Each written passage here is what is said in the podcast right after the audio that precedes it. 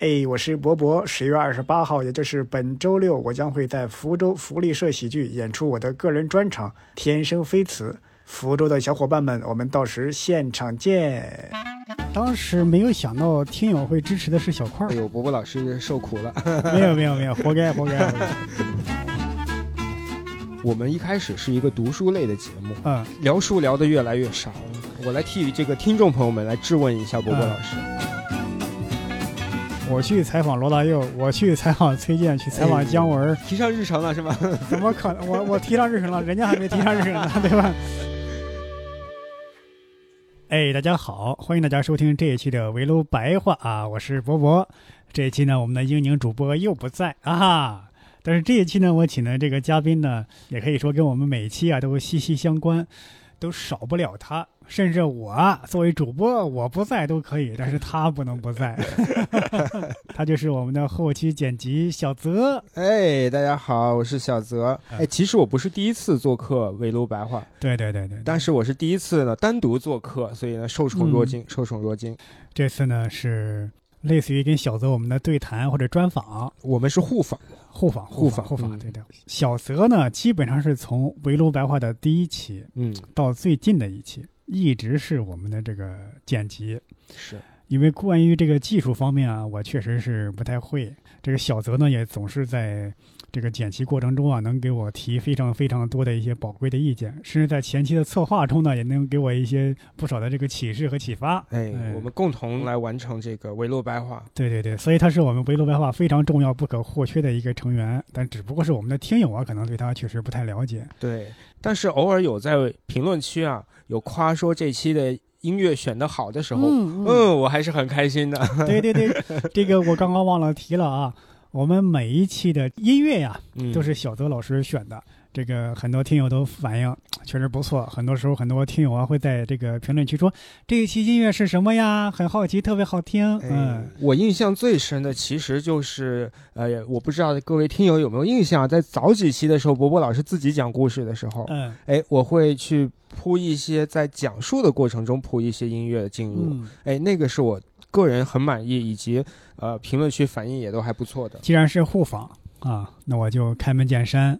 我就对先问一些问题给给小泽。好，那我们就轮流来提问。就首先你你爱听播客吗？哎，其实啊，我个人还是挺爱听播客的，而且嗯我可以插一个题外话，就是我个人呢也有算是属于自己的一档播客，哎就是我们喜番 调频，哎，可以提吗，博博老师？可以可以哎完全 打可个以广告啊！五千块钱交了啊，啊嗨， 我是喜番调频，我们的这个喜番喜剧另一档兄弟播客啊，嗯喜番调频，我是那个播客的主播。嗯我当初啊，说实话，加入喜番开始做喜剧行业以及开始做播客，也是因为我个人还是挺喜欢听播客的，嗯，那你经常会听其他的有台的播客吗？哎，基本上都听。那不第一台吗？ 哎嗨，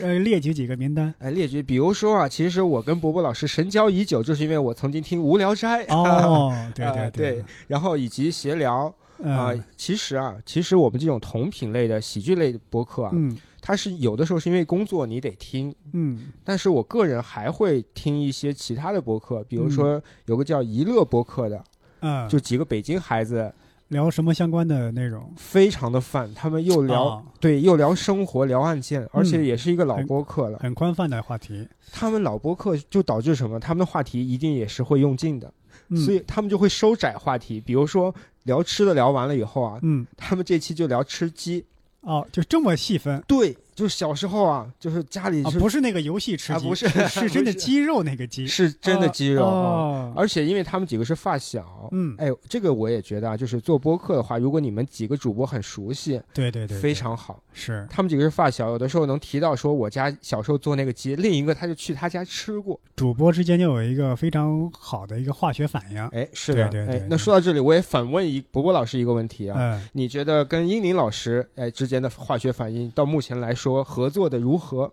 也非常愉快啊，哦，真 的吗？非常愉快。你是觉你是知道他会听这一期 是吗？啊，对对对对对，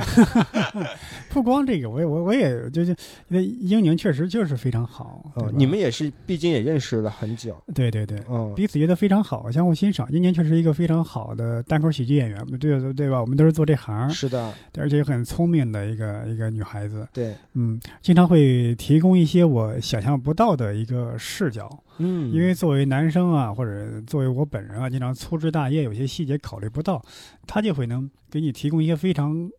新奇的另外一面的一个观点和看法，这个是我不具备的。明白，明白对对对对对对嗯嗯。而且你们也是都是很喜欢读书，啊，对对对，我觉得阅读习惯在当下来讲，我不能说人人必备，是我觉得很多人都具备的一个习惯，我觉得这个确实非常好。嗯但是啊，那我就再提一个问题：嗯我们一开始是一个读书类的节目，嗯为什么 最近几期啊嗯，聊书聊的越来越少了？我来替这个听众朋友们来质问一下伯伯嗯老师、啊对对对对，这个呢，我觉得这个问题要分几头说。好，第一个问题是非常简单，嗯就是我们有时候读的书啊， 确实不适合推荐。啊，呃，具体怎么为什么不适合推荐我，们就不展开说了，我就不展开说了，哎好嘞，好嘞。 对吧？有些是很私人的话题。如果就是嗯展开说，我还得亲自剪掉。啊， 对对对对对对对。另外一方面呢，我是不希望围楼白话被读书这个话题给限制住。嗯你看围楼白话，你从字面意思来讲，嗯，就是可聊能天冬天啊，一群好朋友，对，对吧？围着一个火炉，一边喝酒，一边吃点小菜，嗯，一边闲聊，对非常轻松惬意的一个氛围。是的，对，就是那种一是交流感，对，二是我在场感。哎，就是我所谓的在场，就在于这些人他是录制好了东西再放出来，嗯，但是我能感觉我好像就在现场对对，啊！我甚至我是在精神上加入了他，是的，我是要的是这种效果。明白。那之所以选择读书，是因为我们最早我们喜欢看书，对。还有一种是什么呢？一种就是你说是分享的羞耻感也好，也可以说是一种内心的给自己的戒律也好。就是我老觉那时候啊，老觉得我做一个播客，嗯，我得有一个好的东西，有质感的东西给我们的听友。理解。我要是说，哎呦，我今天我吃啥了，我喝啥 了，我就哎呦惭愧哦拿不，出手。我懂了。我得有点知识啊，有点这个新奇的、有趣的东西啊，分享给大家。说到这个啊，我再多说一嘴啊，因为嗯我平时做播客，所以我有的时候接触一些朋友做播客的朋友，他就跟我说过，说他希望他的播客能提供第一个就是新知，就是我这一期要让大家哪怕不是那种深奥的知识啊，哪怕是说我聊了一个呃我自己的经历里头的一个别人没有经历过的事情。第二呢，就是氛围感，嗯，就说白了就是呃这一期大家聊的得和谐，对，得开心，嗯要不然听的人都会觉得，哎，他们都没聊进去，我怎么可能听进去？嗯是。这种感觉但是我后来想了想啊，啊，就是播客是有很多种。那你要真的每个人都要给听友啊提提供一些什么知识，嗯所谓的情绪价值，嗯什么么？哎呀，我每个播客一上来，今天的我给大家讲一下这个黑格尔，今天我们分享一 下叔本华，嗯分享一下老子、《道德经》、庄子、孔子、孟子，嗯嗯那也挺可怕的。啊，是。还有一个就是，所有这些新知，他们都可以通过其他的渠道去获得。对，到最后啊，就是可能早期的时候，我们围炉白话是希望通过去聊书来嗯，找一个抓手来做对这个节目。但是我个人觉得，渐渐的还在听围炉白话，或者让大家越来越喜欢的原因，还是因为主播。嗯，这个我不敢说，嗯嗯。但我觉得每个人有自己的一个取舍和爱好。哦可能有些人就因为你的声音、你说话的习惯就喜欢你，啊，他甚至不是不在乎你讲什么了，都有对可能那。就还是主播个人魅力、呃，人格魅力。嗯，这个我觉得还是你看你听友个人的选择吧。是我说这个词儿可能比较大，但是是嗯这个意思，对是这个意思。对嗯很多听友啊，呃我个人粗略的了解，嗯，有些人是喜欢开车的时候听，哦有些人是喜欢睡前听。还有通勤，对，你想他通勤的时候、睡前的时候，一聊什么黑格尔、叔本华， 嗨，哎听也听不进 去。听也听不进去，他真听进去，他睡不着 了，对吧？对吧？是是对是，对，就是不同的播客提供不同的内容和形式嘛。对真是嗯真是。嗯刚才这个话题就结束啊，就是嗯，就是因为这个原因，所以最近聊书聊的少，但是还是是会聊的，对吧？嗯还是会聊书，还是会聊书，因为我是刚刚说过一个，一个是在场感，嗯这是作为听友的，还有一个我作为主播的一个分享欲吧。啊，对，其实我最近在干啥，我有时候就是那种得意的部分，嗯我会迫不及待的想嗯告诉或者分享给对方。嗯我不知道你有没有类似的感受，就是我上大学或者高中的时候，嗯我看了一本书，听了一首歌，会非常迫不及待的告诉我身边的同学。哦，是不是一定是关系很好的那些同学？差不多，那肯定啊，对对吧？你不可能先找一个 你 最你最讨厌的同学，对吧？哎，这种情绪啊，可能会很多时候出现在有谈恋爱的时候。呃，如果我喜欢一个女孩儿，我们还没在一起，嗯呃尤其是这个暧昧的阶段啊，嗯我的对她的分享欲会非常的强。呃，我跟你恰恰相反，哦，是吗？ 喂，我上学那会儿，如果我有一个喜欢的东西，我恰恰不敢分享给对方，啊，为什么呀？我怕对方不喜欢，哦，我怕分享这个东西不够好。然后我再继续说啊，好，我说为什么那种想分享给对方，就是那种这个东西太好了，嗯我也觉得太好了，或者说我觉得我喜欢这个东西，这个本身实在是太好了。嗯我的意思是说，不是这个东西好了，嗯，是因为我喜欢这个事儿，因为我个人喜欢，因为我喜欢，我变得好了，哦，我想分享给别人。所以呃，这种事情，比如说从上学的时候就有过，嗯，然后如今呢，如果有了播客的这个介质的话，对可以把它直接散出去，让更多的对对对对对，人听到就。像蒲公英一样。嗯，我记得我上大学那会儿，有一个同学特别喜欢村上春树的书，哦，他当时说，我大学我一定要把所有的村上春树的书我全看完。嗯，他那时候就一见到我就会去讲那个村上春树的书，《挪威的森林》啊，《神的孩子》都在跳舞啊，他是会推荐还是直接分享里边的内容？啊，一都有 都有都有都有。 说实话，我甚至是有点厌烦了。啊，他这样的意思，形象又很可爱，哎，他没有别的心思， 对他不会说因为我分享给你，我得到了什么好处，或对者说你会给我什么好处。对，他就是纯粹的想分享。包括我有时候也会想这样，嗯所以有时候就是我我我我分享书的一个初衷也是这样。我现在能够在播客里分享的书，都是我读的读过的，我爱读的。当然你，看，我在咱们的播客的那个 slogan 我也写过，嗯只分享自己的心头好，嗯，分享自己看过的、喜欢的。是。那我们到下一个话题，但我有想想问题想问你，好呀，因为小泽老师是咱们的这个围炉白话的剪辑，我刚刚说过，嗯就是你有没有你在剪的时候你比较有感触的一些内容或者哪一期吧？嗯，我首先说，我立刻进入脑海的那一期就是《中国太阳》，哦，刘慈欣那个，啊刘慈欣。对，嗯首先呢，因为那个是我们比较早期博博老师尝试自己录的一期，啊嗯然后呢，也是我刚才提到说我加配乐呀、什么各方面比较精致的一期，然后也受到了一些好评。当然，我嗯们把它完成的基础是因为它本身就是一个好故事，对对对对，但是我觉得博博老师把这个好故事讲得很好，嗯所以给我留下了，因为我之前没有看过这本书，嗯，所以我在整个剪辑过程中，我就跟各位听友一样，我是算是第一个听的人吧，嗯我就真的能听进去，嗯，所以在那一刻我会有很强大的幸福感。还有一些我印象比较深的，就是博博老师去年还是就是去年吧，就是去各地演出的那个阶对段，对对，就是连续的跟各地的主理人嗯聊天的那几期，嗯我首先觉得那个都可以成为一个系列，对，就各位听友，如果你是比较新的听众，可以去听一下那几期节目。嗯比如说去到呃郑州，就去跟郑州当地的人去聊这个烩面， 我听得津津有味啊！我甚至听完以后，我就当天我就想吃烩面， 就为我是。们河南做出了贡献，这是真是，首先这个经历其实很难得。如果真的是对咱想做一个播客，嗯去到全国各地，是，这个成本可就高了去了。嗯但是呢，伯伯老师因为正好当时在巡演，嗯呃，我不知道你你你还记得吗？那几期的录制的感受？呃，比方说《中国太阳》就是刘慈欣老师的那个短篇小说嘛，对对，这个我首先呢，刘慈欣老师是我非常喜欢的一个科幻小说作家我。也是，呃，中国太阳呢也是那个特殊时期嘛，就是当时是在上海封着，嗯那时候中国太阳又是一个非常给人以力量、给人以慰藉的一个作品。是的，在当时也是你有有一种憋了一股气儿的感觉，你越是在那种类似于困境之下，你想我要继续更新我的《围炉白话》这个播客。那《中国太阳》这个小说呢，又是那种非常的昂扬的向上的一个作品，而且你想，它是已已经有的一个小说的一个母本。嗯，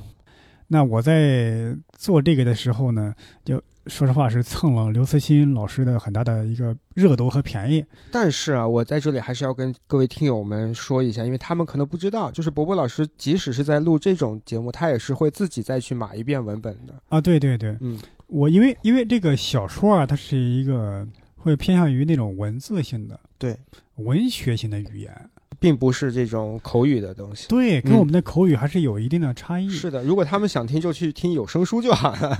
你比方说这个，呃，在小说里边儿，它通常会对一个场景大量的那种描述，是的，一个人他穿什么、长什么、长什么样的长相。嗯但其实你如果真的跟人描述这个，其实在听在这个播客里挺没劲的。嗯，你一定要处理成我们口语中的语言，是的，对吧？我觉得可以类比成写小说和说评书的区别，嗯，就是一个是你要通过文字传达给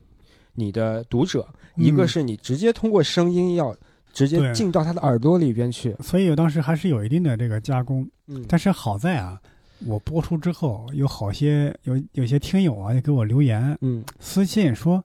这个小说哪里能买到啊？啊，或者说我因为这一期播客我买了刘慈欣的这个作品集啊，啊，哎，呦我就那很好开心啊！我这个心里这个愧疚感啊，啊，愧疚 吗？对，因为你直接挪用了人家的作品嘛，啊，我心里这个愧疚感就减轻了好几分，好好啊减对轻吧？了，就是你看，因为我这期播客哎呦，对吧宣传啊了，宣传了刘慈欣老师的短篇小说集，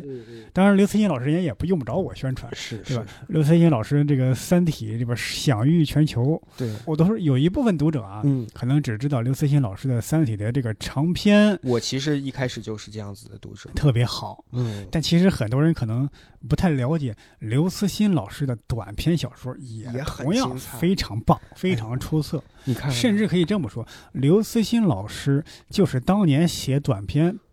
奠定了这个写长非篇的常基坚础实的这个基础，之后才能写长篇。如果说你是看完《三体》再去回过头来看他的短篇，对，你可能对《三体、啊》有更为全面的一个理解。哎，是的，其实刘慈欣老师的一些理念，就科幻的理念啊，嗯在早期在他的短篇中已经有充分的体现了。嗯，他有一些构思和点子，嗯《三体》里的一些元素，比方说那个人马座三体，其实在他的小说里边就已经有了已经有了，外星人入侵，他有一些微观世界、宏观世界的一些短片已经有了，对包括《三体》里边有一个重要的角色叫丁仪，一个科学家对丁仪教授，在他的其他的一些短片里边已也经有出现，场过，对吧？？然后你在《三体》这个长篇小说中，你再次看到丁仪，你的那个情绪和感觉又会不一样了。没错，嗯它是一个更完整的世界观。对对对，所以做这一期呢，你刚刚一提，你说你这一期很有感感触，我觉得绝大部分的功劳要归功于刘慈欣老师本人。哎啊，也感谢伯伯老师把这期选在了我们唯有白话里。哎，那伯伯老师有没有就是我除了我刚才提到这些，有没有你觉得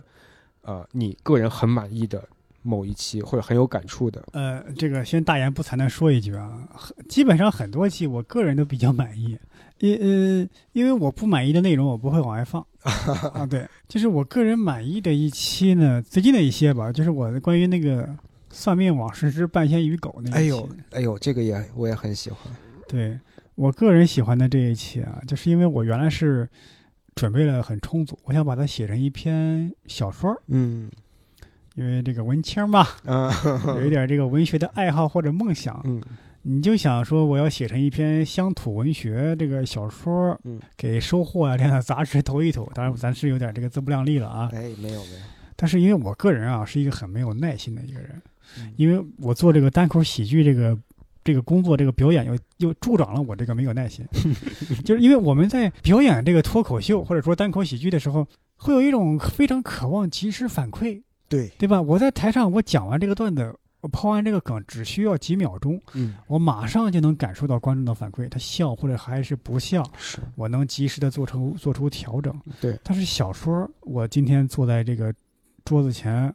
我写写好长时间，写了几千字、几万字。是，过了一段时间之后，我投向这个杂志、报社，对吧？我嗯才能感受到编辑或者说读者的反馈。是这个周期太漫长，我没有耐心，我坐不住，嗯所以我就把它这个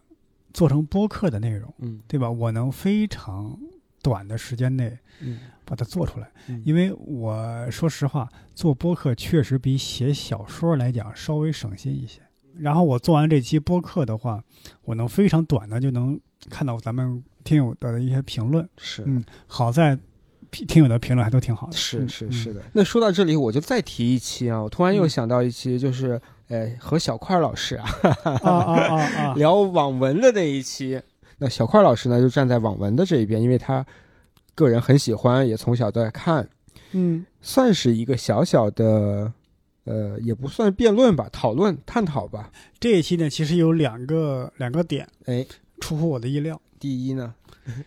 第一点呢，我我当时没有想到听友会支持的是小 块儿，对对对，那期的评论区，哎呦，伯伯老师受苦了， 没有没有没有，活该活该活该！我当时被骂的狗血淋头。哎呦，这咱一会儿再聊这个，我一会儿要问你怎么看待差评这个事情。第二，我没有想到听友给我的一个评价是傲慢，哦，因为我原来觉得我是已经收着说了，哎，我觉得啊，这个就是陌生人社交，因为嗯，他们并不知道。你跟块儿哥，你们关系很好。 你说，哎，咱要是在一个酒桌上，你们俩这么聊天，嗯我就觉得块儿哥欺负人了，你知道吗？ 但是是如果我是不认识你俩，就嗯听他说这个，你就想要反驳他，或者是你作为一个可能读过更多经典文学的人来说的话，就大家就会带入说这个人可能有点清高了，嗯嗯毕，竟还是网友。嗯，是是，说实话，在当时我是摆出一副我要去仔细的听别人说网络文学的好，是啊，努力去了解一个我不了解的一个一个东西。嗯，我原来以为我的态度已经类似于谦卑 了，但是没想到给人的评价是印象，就是说是傲慢，这我当时啊是很长一段儿时间不能理解的一个东西。嗯，就是其实就是不了解吧，就是对对对很对多时候是这样子是的。哎，其实我之前也遇到过这种情况，就是我们喜番调频之前发过一一个现场视频嘛，我们嗯在聊一个泰剧的时候，就因为这个我觉得还挺有意思，我就把它发在 B 站上。嗯那 B 站上更是陌生人多一点，嗯，他甚至不知道你们是喜剧演员的情况下，对对对，就会说这个剧这么好，你们为什么要调侃它？因为我们我们喜剧演员肯定是聊一喜块欢儿出梗，对，是在出梗，而且我肯定是节选这段，也是因为这段是有意思，有意思的，嗯所以我觉得这种还是挺正常的。我们再说回来啊，就这期为什么会有这个对博博老师差评？嗯，这期播放量也高，啊对对对，它对播放，对量高就代表什么？这期比如说他可能被编辑推荐给了很多人，那他可能以前没有听过我们的节目，第一次听我们的这个节目。嗯那当一个节目播放量高起来，然后路人听得多的时候，嗯，他就是会有。就是会有这种情况。对我我我我完全理解，完全能明白。就像我当初在在无聊斋时代的时候，哦，有遇到过类似的情况。。呃，那次那一次是采访老舅，采访老舅的时候，我们说到了一期，呃，说到了关于喊麦的这个话题 我说可能喊麦啊，大家现在觉得很 low，嗯但它只是刚起步嗯啊，也许将来能发展的很好嗯。比方说，就像摇滚乐，摇滚乐刚开始是起源于一些小黄歌，啊它，的这个调性它不是其实很不是高很高，但是后来现在发展到对吧，类似一个殿堂艺术了。嗯甚至这个搞过民谣，也搞过摇滚的这个鲍勃迪伦嗯拿了诺贝尔文学奖了。嗯我觉得也是有这样一种可能性。嗯然后就有一些摇滚乐的粉丝啊不乐意了，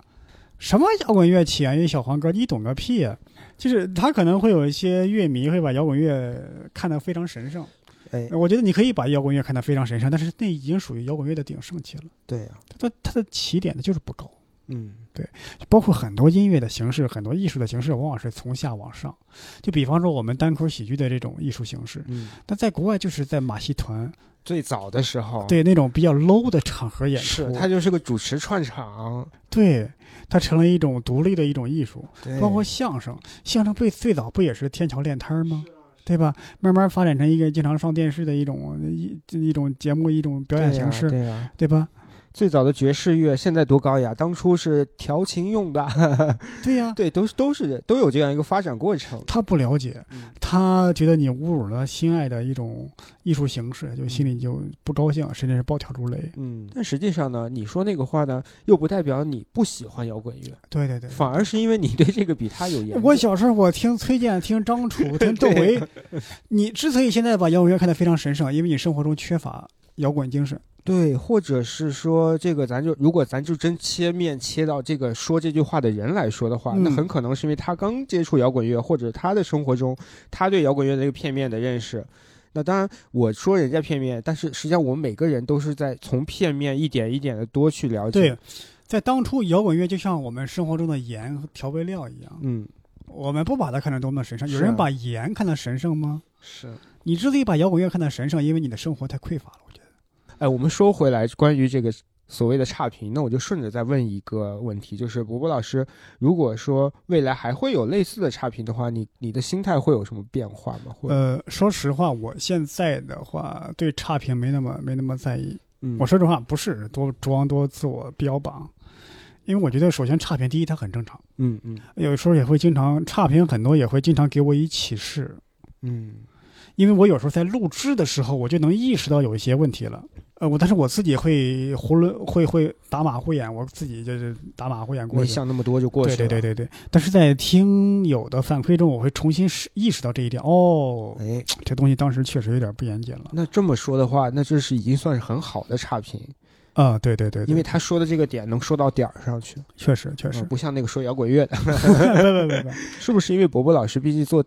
单口喜剧表演也这么长时间，嗯，那在表演的过程中，不管是观众的现场反馈，还是网上的一些评价，已经就是可能你已经有过类似的，就是看到差评，或者是知道怎么跟他们相处的这个经验了。我不能说知道怎么跟他们相处，我能知道说怎么跟自己的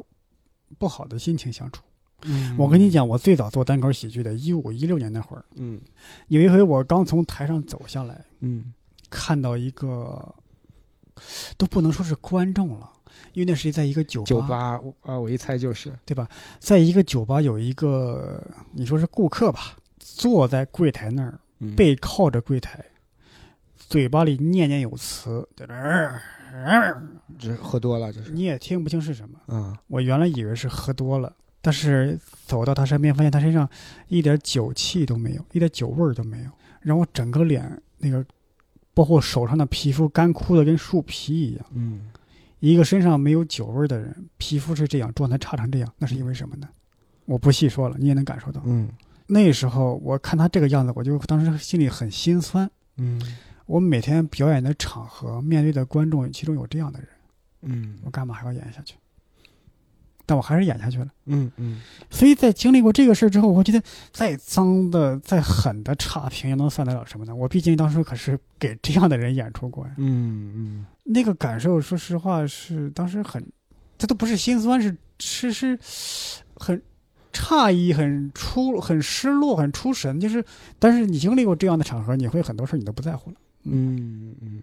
我刚刚有没有问你，就是如果有没有觉得哪期你比较反感、不接受的？啊，没有问这个问题，啊对，这我天，那我现在就问一这个问题下，好难 回答哦。但说无妨 啊。这个那那我这说完以后我就剪掉呗， 嗯嗯嗯是因为这样，有有的嘉宾，我觉得他的聊天氛围，我是觉得我能听出来他跟你搭不上，嗯，咱们不不说是谁了，你就说具体特征吧。就是他好像是总是想要表现他要说的东西，呃他不跟你搭在一起聊，你知就是道吗？自说自话，哎，真或者说是呃卖弄、展示自己。对，我觉得这也是他就是这样的人，或者说我们生活中就是会这样。嗯他毕竟是这个领域的一个专家，那我让他这样标榜，我觉得也也也也没什么，我我完全可以接受这个。我关键看他说的东西是好是坏，嗯，对？吧？那我再追加一个小问题啊，嗯那你围炉白话录过这么多嘉宾中，你有没有真的聊得很舒服的？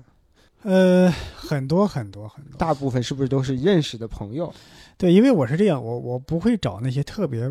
或者暂暂时吧，嗯目前本阶段来讲，不会找找那些完全不熟的人，嗯对吧？小块儿，对吧？是一个，对吧？还有，尤其是同行很多演员，呃对吧？对，哎我们就会聊得很很默契、很熟。是，经常我们演员之间啊，因为你经常一起演出，哎，经常是别人一点头、一个眼色，你就知道他下一句要说 什么，这就是很很默契的配合，嗯，这都很舒服。基本上，好，那我们到下一个回合吧。你有没有剪辑很费、很很很很顺畅的一 期呃，我所有剪辑很顺畅的都是伯伯老师自己录的那一期。啊？嗨，就一个主播嘛，这是。哎，对，首先音轨呢就会很简单，就一个音轨。另外呢，就是在这一定要夸一下伯伯老师，伯伯老师所有 solo 的那几期啊，除了他中间偶尔有休息，或者是他说错的要重说一遍以外，基本上我不需要修任何的东西。伯伯老师讲故事的节奏还真的是很好。那如果你还没有感受过的话，欢迎你有机会去看看伯伯老师专 场。哎 呀感谢感 谢感谢你给我打这个广告，因为我觉得你毕竟做了做了几年了，嗯，做单口喜剧做了几年了，你在台上经常一个人 solo，专场尤其是 solo 一个多小时，是是，而且我也能感觉到我个人在进步。我最早的声音条件是比普通人要差很多，嗯是低于咱们听友的平均水平。你说这个进步是在呃演单口之前，还是做播客之前？演单口，要演单口。因为我最早是一五年干这行嘛，嗯嗯，那时候，说实话，我作为一个河南来的一个小伙子，说普通话，河南口音非常重，啊，是吗？非常重。 另外呢，口齿不清，吞字掉字。嗯，那时候经常会面临一些问题。我以为我说的很清楚了，已经很很直白了，但是嗯别人觉得你老没有说明白，自己也不知道为什么，也意识不到这种问题。但是你做单口喜剧的话，你你假如说你这个梗少说了几个字，它就是不好笑呀。啊，非常影响效果。对，嗯所以这几年我我的我觉得我自己的口齿变了很多，变好了很多，能肉眼的意识到，肉耳的意 识到这种这种进步，我还是很开心，嗯很很开开心，很开心。而且这个相当于是附加价值，对对对，因为你本身做单口，哎，你逗笑观众、赚钱，这些都已经是一些正面的价值了。嗯，然后你还同时你发现，哦，你的表达比以前好很多。对对哦，。现在开了这么优秀的一档围炉哎白呀，不话。敢 当，不敢当，不敢当。但是我说句题外话，啊，我觉得有的时候也跟音响条件有关系。我因为我嗯见过早期的开放麦啊，对，它那个音响啊，确实是不灵。但是呢，咱也不能全怪这个设备。是但在这个设备情况下，除非你的表达特别好，你来个相声演员，你能让大家听清楚。嗯，但这个的话，对于就咱这种普通的素人，就当初没错的你是一个素人上台，没错。就会很有影响。我记得我们当年的话，我非常吃亏的一点在于啥呢？嗯就我口齿太差了。嗯在当年的这个演出场所，我们经常是在酒吧演出嘛，嗯，对，酒吧通常是在舞台的前面或者是正上方嗯摆两个那个音箱，对，中间后边是没有的。当然，他们那个场地比较小，也没有那么多好的条件。嗯那通常是，如果说你的发音条件比较差，那导致后排的观众就听不清了，嗯是因为他那个音箱是在摆在正前方，它肯定往后传是有一个递减的一个效果。是的是的。对对对对，所以现在专业的一些剧场的话，至少是四个音箱四个奖，然后对中小剧场的话，四个音箱中间两个也冲后。对你说起来有点羞耻，有点尴尬，嗯对吧？你作为演员，你你拿这些东西为自己找补，但嗯在当时这真的是困扰我们一些，尤其是那种口齿不清的人的一些问题。理解理解，我记得原来有一回我们在一个呃场地演出，是单口喜剧跟那个相声同台演 出，有还一有这对儿种相声组合叫叫什么来着？反正上过春晚吧，是那个大豆相声。李丁、董建春，好像就是他们俩，他们俩还挺有名的。是李银飞还是李丁，我记不清哦了。对咱都挺有名的。对对， 他们俩跟我们同台，我们单口喜剧演员都在拿话筒，嗯，他们俩上台直接把话筒就扔一边了，说这个我们就不需要这个了啊。 然后在那，因为那确因实为是场子太小了。对，是吧确实是小剧场，嗯你就感觉俩人不需要用那个麦克风，对，就靠这个肉嗓嗯啊，就能非常清楚的让每个的观每个观众都听到。嗯，当时真的是很很很惭愧。好，那接下来我要问一个，我哎，我真的很好奇的一个问题了，也不知道嗯是不是敏感问题，没事，你问吧。我要替我们的听友们问一下，嗯，因为很多听友都知道，博博老师以前是。呃，著名播客《无聊斋》的主播，嗯嗯嗯到现在自己做这个围炉白话的主播，嗯，呃，这两个阶段吧，对你嗯来说有哪些、对比来说有哪些不同吗？你要说不同的话，肯定我我我对这个维州白话的掌控更强一些。嗯嗯其实我大概我做成什么样，跟英宁一商量就直接就做了。嗯对，我做读书，做我们自己感兴趣的话题，嗯对吧？呃你会发现我们很少采访嘉宾，嗯，对，就算采访嘉宾也是我们就是一个话题比聊较，比比较比较熟悉的，嗯明白了？因为很简单，因为我觉得我我个人的，我觉得我个人的采访能力吧，嗯，我觉得我的采访能力欠缺一些就是你其实不喜欢跟陌生人，就是直接来聊，啊、至少现阶段还不太行。理解。假如我的采访能力能能够能够达到专业的记者和水水呃主持人的水平，我、我会去采访一些我觉得我比较欣赏的嘉宾和人物。哎，我个人觉得啊，嗯反而如果你成了一个很好的主持人和记者，嗯，不如你成为一个围炉白话的主 播，因为一个好的记者是可被替代的。不会吧？他如果是好的记者，怎么可能会被替代呢？就比如说，就中央电视台的新闻联播，嗯一定有同样水平的人能替上去嗯啊。但是，呃，我我举的例子可能有点有点老了，就是《天天向上》没有汪涵就不是《天天向上》， 你懂我的意思吗？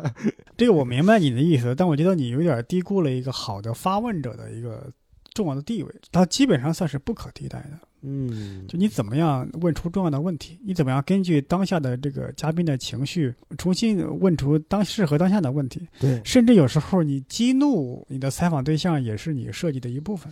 就是采访是其实是非常非常非常技术性的一个话题一个课题。嗯那我现在我承认我做的是不是很好，所以我现在采访的都是一些朋友啊比较熟悉的人。嗯，嗯，那我我觉得日坛李叔李志明这方面做的很不错。哎是，他经常问的一些问题，哦，对对对对对，嗯这正是我心里想问但是没有意识到的，或者我想问没敢说的，但是被或者说我压根没有想到的，他提前问出来了。对，而且。日坛之所以成功，也是很嗯难得的。他除了会采访以外，他跟小伙子搭在一起的时候，没有嘉宾的时候，聊着也很舒服。对所以他同时兼具了一个好的记者和两个好的主播这样一个双重的身份，对对对，真是。 嗯我有一个问题，感觉适合放在这个这期节目最后，啊，那行你我说我吧。先提前问出来啊。嗯伯伯老师对于围炉白话未来有没有什么想要这个做创新或者是规划和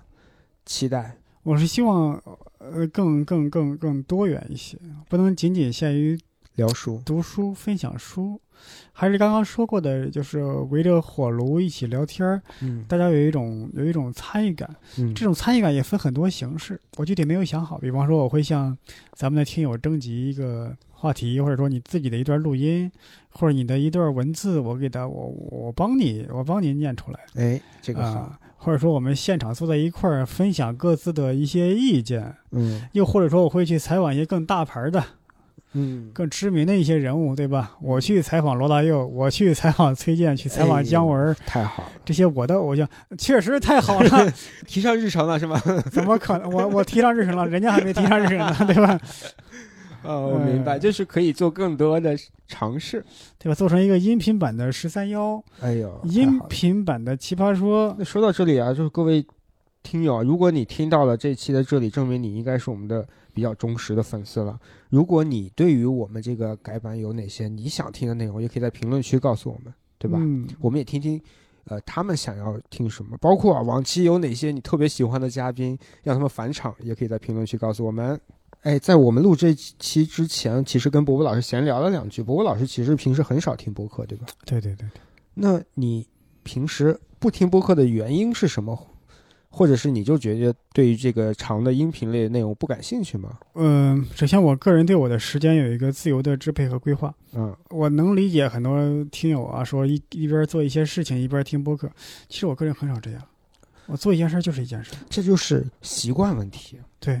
我干任何事情我都可以放着播客，嗯嗯当然这样的话，可能对某些内容我就错过了，嗯但是我觉得不重要。嗯就是我他的对我的陪伴，当然也可能甚至是一种习惯。嗯就像我最近发现，我有几个很奇怪的点，啊比如说我看吃饭必须要看的东西吃了，嗯但这个可能是已经是一个不好的习惯了啊嗯啊！我睡前我必须得拿起手机先玩一会儿再睡，我再困我得玩一会儿再睡，嗯，就类似于这样，已经养成了一个很深度的习惯。啊其实我对播客没有那么那么强的依赖性，嗯包括有时候我个人的习惯，我太依赖于从书本儿或者说电影、影视剧中获得我的信息，或者说精神上的养料。嗯，那我这么听下来，我作为一个，比如说我如果是你的小黑粉的 话，嗯我就会说，伯伯老师是不是又傲慢了？就是是不是因为你看不上别人的内容，你会觉得他们没有书里说的好？我觉得可以说是，仅代表说，伯伯老师觉得他获取的途径是不不如书里获得的好。我呃这个问题我觉得完全可以替换一下，就是就是说，可能你的问题是你为什么不听？哎，对，那另外，我觉得这个问题可以可以替换成你为为什么听？可能你觉得好玩，可能你觉得获取知识，那我觉得不好玩，我没有我没有想获取知识。其实还是早年你你获取信息的途径和渠道已经固化了。嗯我只有在一个情况下听播客，就是我去健身房我跑步的时候。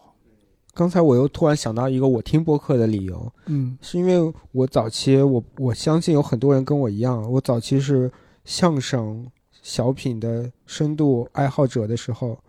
我是需要有郭德纲陪我入睡，以及比如说做家务什么的都需要有相声来听着的时候。嗯那现在呢，呢已经不是过去了，已经不听郭德纲的时候，那我更希望有更多新的有趣的内容能陪伴我。是嗯呃，我听播客或者说听有台的播客，什么闲聊啊、正经八卦啊、不开玩笑啊、嗯，啊三个火枪手啊，哎呦，你看我可能是说，呃，这个节目的形式，或者说别人在怎么样去聊聊，怎么样去聊，我觉得我应该学习一下，弥补一下自己的不足。注意，我说的是怎么样去聊，而不是聊什么。嗯我其实不关注他们聊什么，关注他们怎样去聊对。另外呢，感谢这个三个火枪手啊！啊，为什么呀？我前一阵儿我去广州演出，啊？去广州演出我的专场，也最后演完，有一些听友会找我，不是有些听友， 有些观众会找我合影，说他们是三个火枪手过来的。哎呦，哎呦，，我还很很很惊讶，我说你上过三个火枪手吗？我没有，对呀、你没有上过，我记我得。我一期没去过。然后他们说是三个火枪手，思雨，思雨这主播嘛，他推荐的这个我的专场，啊我我还我还挺诧异的，我说我围 炉围炉白话的没多少啊，这 这三个火枪手的去了一 些，嗯，哎这个还挺神奇的。行，对对对，对这段我一定给你保留，行然后把行这期发给思雨。好嘞好嘞，我骂闲聊的就给删掉啊， 哎，还好 也没骂，没 骂呀。对，然后你下次什么时候去杭州，一定要去他们那里做客一下。那得看人家请不请，哎我得硬请厚着脸皮硬蹭那行啊，吗？必须得，而且啊，嗯我嗯我我，因为三个火枪手的三个主播都来这个我们喜番演出过，哦啊他们人很好， 是，对，一定要去跟他们就是多交流， 很有意思。嗯，行，那不行，吴老师觉得差不多，我我没有什么其他的问题了。好啊， 好，那最后最后我们再对感谢三个火枪手的 这这个 谢回，我们就在这个话题氛围中结中。束，对氛围中结束啊。好的，好的。然后这一期呢，这个呃，算是我们水一期吗？也不算特别水吧。对对对，这其实是我们关于播客的一些思考。对，也希望是如果有啊、一直以来在听纬度白话的各位听友们，嗯，就是就着这个播客来聊一聊，也很感谢他们吧，感谢大家对对对对。对我们一直的支持。好， OK，我们这一期呢是稍显内部吧，是对一期一是聊围炉白话，二是聊播二是聊播客本身对啊，关于播客的播客，关于围炉白话的围炉白话。对，甚至呢，我给大家爆料一下，就是这一期呢是伯伯老师大概十点晚上十点多来喜欢这边找我，我们俩闲聊，临时起意才录了这么一期。对对对对对，好啊！最后感谢大家收听这一期的围炉白话啊，感谢小泽啊，我们这一期到这就结束了，感谢各位，拜拜，哎，拜拜。 Seven little girls sitting in the back seat, hugging and a kissing with Fred. I said, Why don't one of you come up and sit beside me? And this is what the seven girls said. All together now, one, two, three. Keep your mind on your drive and keep your hands on the wheel.